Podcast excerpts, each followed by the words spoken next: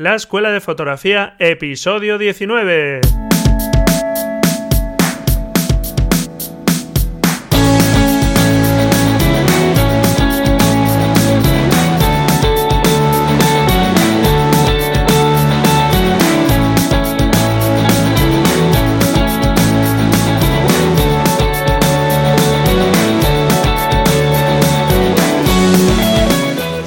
Te lo estás preguntando, estoy por aquí, ¿eh?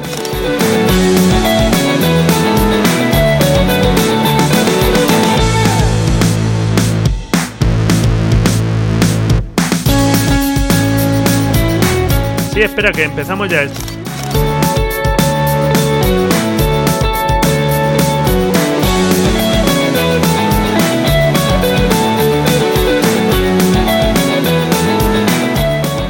Perdona, pero es que me has pillado aquí terminando de hacer la- las fotos a, un bodegón. La semana que viene te, te enseño el resultado. Pues nada, es que me has pillado haciendo fotos. ¿Qué le vamos a hacer? Eh, bueno, pues supongo como estás haciendo tú, ¿no? Porque estás haciendo fotografía, ¿verdad? O sea, no me estarás diciendo que no hace fotografías. O sea, que te vengo yo dando aquí la brasa con prácticas, con que mires fotógrafos, con que te leas libros y me estás diciendo que no haces fotos. Ah, vale, vale, vale. ¿Qué tal a ello? Vale, sí. Te creo, ¿eh? A ver si me la estás colando. Yo confío en ti. Venga, bromas aparte, ya sabes lo importante que es la práctica para que vayas controlando tu cámara, para que la vayas dominando, porque muchas veces, claro, puedes decir, pues es que no sé cómo hacer esto, eh, no me acuerdo cómo eh, se ponía este modo, no me acuerdo cómo se bloqueaba la exposición, no me acuerdo cómo se bloqueaba el enfoque, qué había que hacer para cambiar el tiempo de exposición. Claro, ¿cómo vas a saber todo eso si casi nunca coges la cámara? Así es muy difícil. ya sabes que tienes que hacer fotografías. Yo soy muy cansino y tengo la paciencia y la perseverancia de insistirte para que hagas fotografías. Las que te gusten, que de eso vamos a hablar hoy también. Porque hoy nos tocaba una entrevista, pero bueno, es que estoy reorganizando un poco los contenidos, viendo a quién entrevistar o qué temas ir tocando. Y entre medias no quería colar así de, de cualquier forma una entrevista a un fotógrafo o a una persona experta en determinada eh, temática de la fotografía. Y bueno, he pensado hacer un programa que va a ser muy cortito, con una tarea que me tienes que hacer, sí o sí, y recomendarte un libro que voy a publicar ya esta semana en la sección de libros. Bueno, lo primero, la tarea. La tarea que tienes que hacer, hablé ya de ello en el episodio número 10, donde hablaba de la importancia de crearte tu propia fototeca, tu propia pinacoteca. ¿Qué es eso de una fototeca, una pinacoteca? Pues es ni más ni menos que un repositorio, una carpeta, sea física o sea de tu ordenador, donde dejes imágenes que te gusten, fotografías que te gusten. Y la pinacoteca va a ser el lugar donde vamos a dejar imágenes de pintores, de obras de pintura que nos hayan gustado.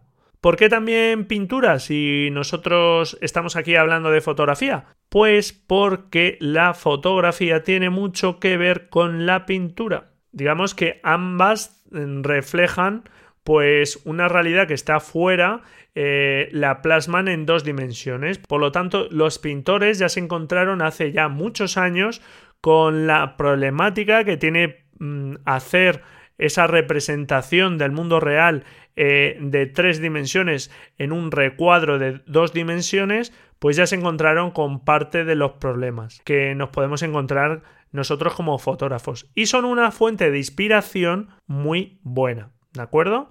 Entonces, dos carpetas en tu ordenador, o casi mejor si me apuras, impresas, con fotografías impresas, porque aquí vamos a hablar de eso.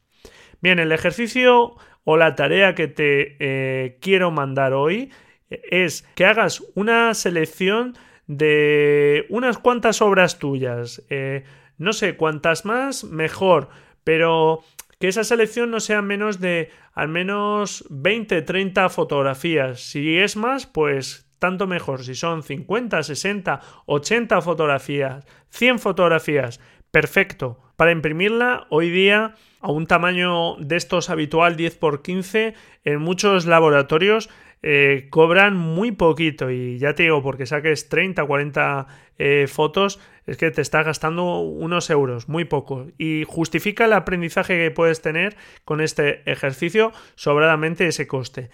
Y si no, pues incluso las puedes imprimir tú en casa. Si no hace falta que tengan mucha calidad, es que se vea el contenido y la puedes imprimir incluso en un papel normal. Vale que según la impresora, pues te pueden quedar así un poco pero es que da igual, no es para que las presentes en ningún sitio, es para que tú las pongas encima de tu mesa y una vez que las tengamos encima de la mesa, empecemos a crear grupos de fotografías, a relacionar esas fotografías, a ver cómo un determinado tipo de fotografía, que a lo mejor incluso por la temática es distinto, pues eh, aparecen tonos eh, parecidos, por ejemplo, muy oscuros, o al revés, con mucha luz, Da igual un poco la temática, el tema es que a ti te transmitan cosas parecidas.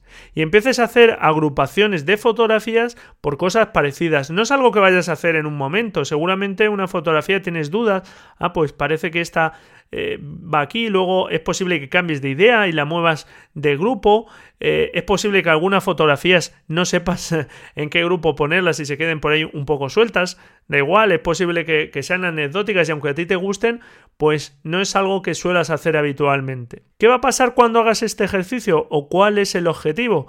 El objetivo, como explico en el episodio número 10, es que eh, empieces a ver eh, ciertas eh, similitudes en tus fotografías, en las que más te gustan, con las que más te sientes identificado.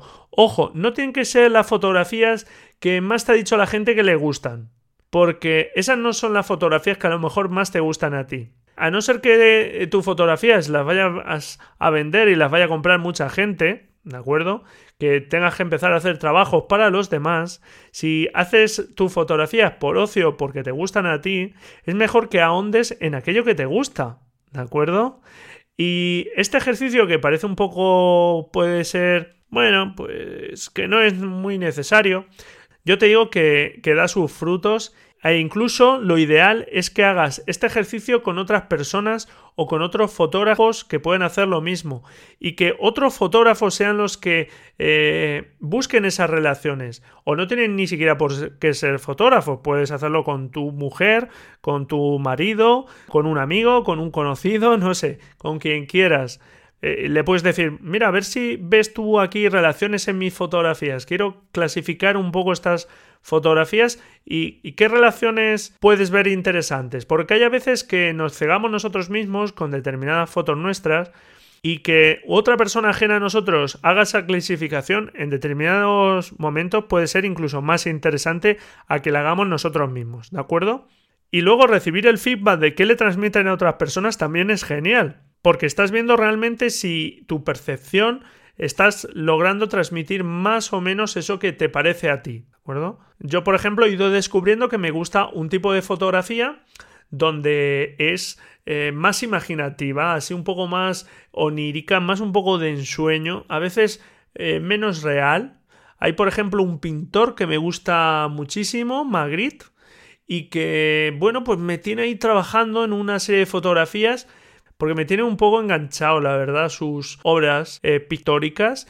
Y eso, bueno, pues lo estoy llevando un poco al terreno de la fotografía, creo que se puede llevar. Pues yo te animo de verdad que hagas este ejercicio y ya verás cómo aprendes mucho. Y el libro que te quiero recomendar y que voy a publicar la reseña esta semana en el blog se llama Los secretos de la fotografía de Brian Peterson y lleva como subtítulo Guía de campo. Es un libro pequeño, muy manejable, la verdad, y bueno, es de tapa blanda. Eh, este autor ha escrito numerosos libros y ha escrito algún bestseller también de fotografía, eh, por ejemplo, con el libro Los secretos de la exposición fotográfica. Para aprender fotografía, para iniciarse en la fotografía, me parece un libro muy completo y muy interesante. Viene ilustrado con muchísimas fotografías de ejemplo. En todas las fotografías vienen los datos de captura pues los datos básicos, el tiempo de exposición, el diafragma, eh, incluso la distancia focal empleada, el, el zoom, el ISO, etc. El contenido se reparte en 11 capítulos que tratan desde temas más básicos del manejo de la cámara, del control de la exposición, hasta temas que me parecen mucho más interesantes, como son el capítulo dedicado a aprender a ver, eh, otro capítulo que se llama Diseñar una imagen impactante, donde habla de o introduce temas de la composición que iremos aquí desgranando en diversos episodios, pero que aquí ya los va introduciendo y son muy interesantes. Y otro capítulo, por ejemplo, eh, también muy interesante de la importancia de la luz, ¿de acuerdo?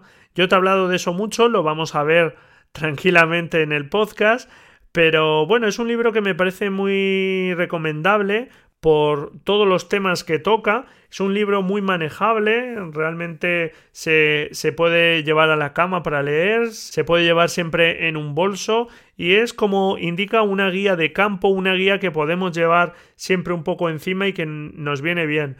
Brian Peterson, además de escritor de buenos libros, es un buen fotógrafo y lleva en la formación mucho tiempo y eso se nota al final.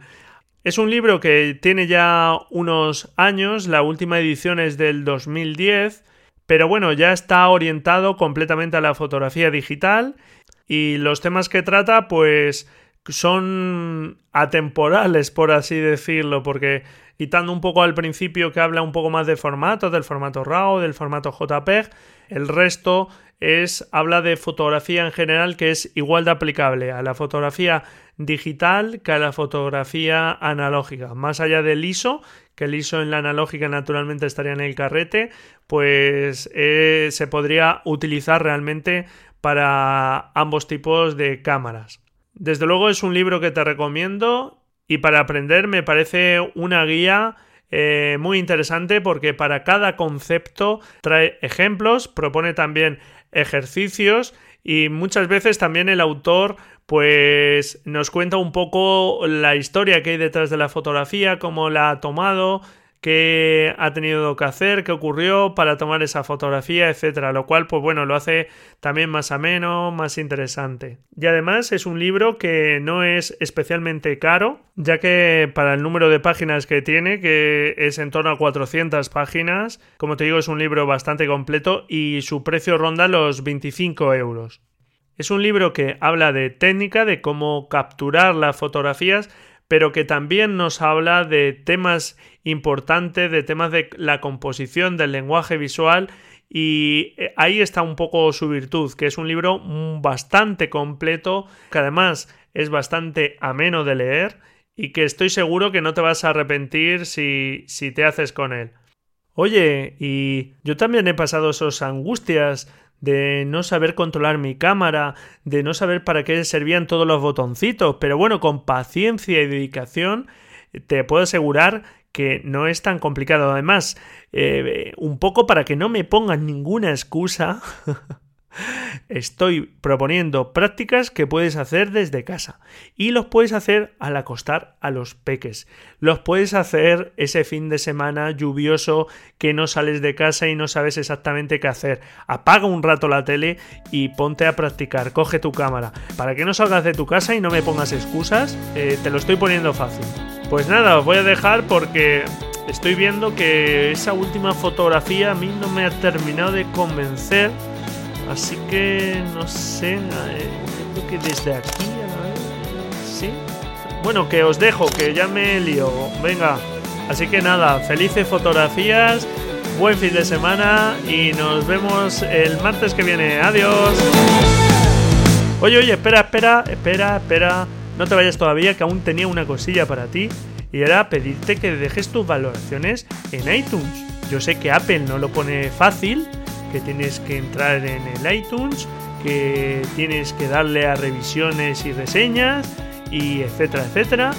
Pero eso me ayuda a mí, me ayuda a saber que te gusta el programa o que no te gusta el programa o lo que sea. Así que te pido un momentillo de tu tiempo y que me dejes una valoración en iTunes y también un me gusta y tus comentarios en iVoox, ¿de acuerdo? Vale, ahora sí os dejo, venga, hasta la semana que viene, si quieres. Adiós.